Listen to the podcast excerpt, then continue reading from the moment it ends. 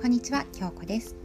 豊かな自由を得て大切な人と生き生きと丁寧に楽しめる魅力ある生き方を目指していく毎日を発信させていただきます、はいえー、皆様いかがお過ごしでしょうか、え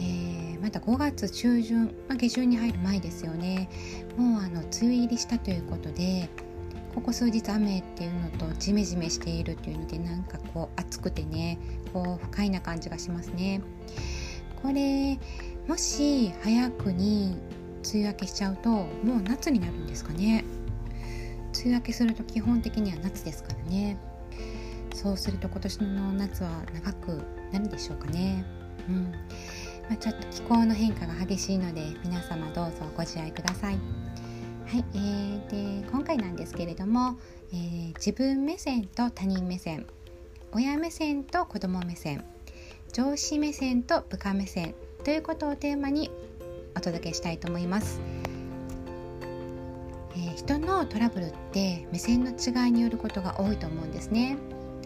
でその目線は何かと言いますと人それぞれの経験や価値観というところになるかと思います。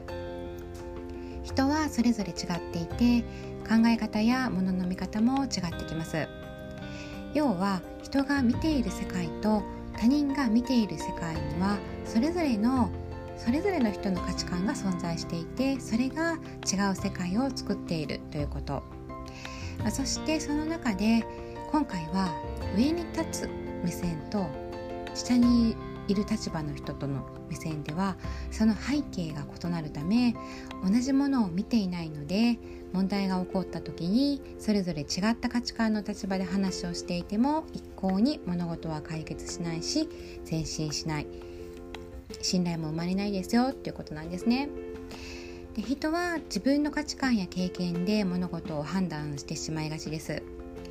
それはそれで全然悪いことではなくてむしろ自分を知る上で大切なこととも言えますし、まあ、他人と自分は違う人間ということが前提にあれば学びにつながりますよねでも一番やっていけないのは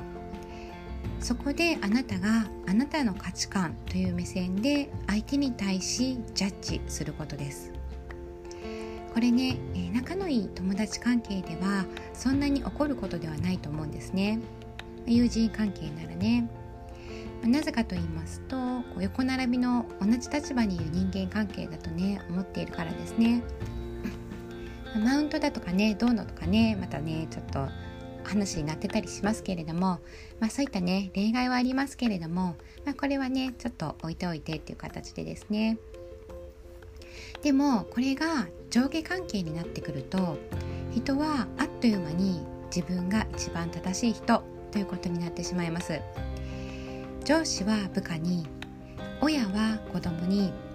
彼らの意見を聞かずにこうだとね決めつけて指示を出してませんでしょうか。ダメ出しとかもねしてませんでしょうか？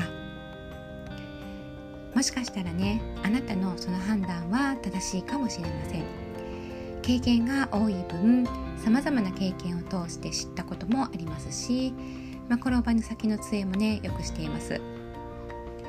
でもそのマイナス面としてはそれがあなたの頑固さにもつながっている場合もあります。またその時に起こった事実事実だけを目にしたならやはり答えがすぐに出てくるものでもあります。こうした方がいいってね。でも実は当の本人からしたや部下や子供たちのことですね。そのような結果になった経緯が必ずあるはずなんですね。その背景がね。まあ経緯だけでなく思いや感情もあったはずなんです。まあ、当人たちね自身も一生懸命考えて試行錯誤した結果だったりすることもあるんですね。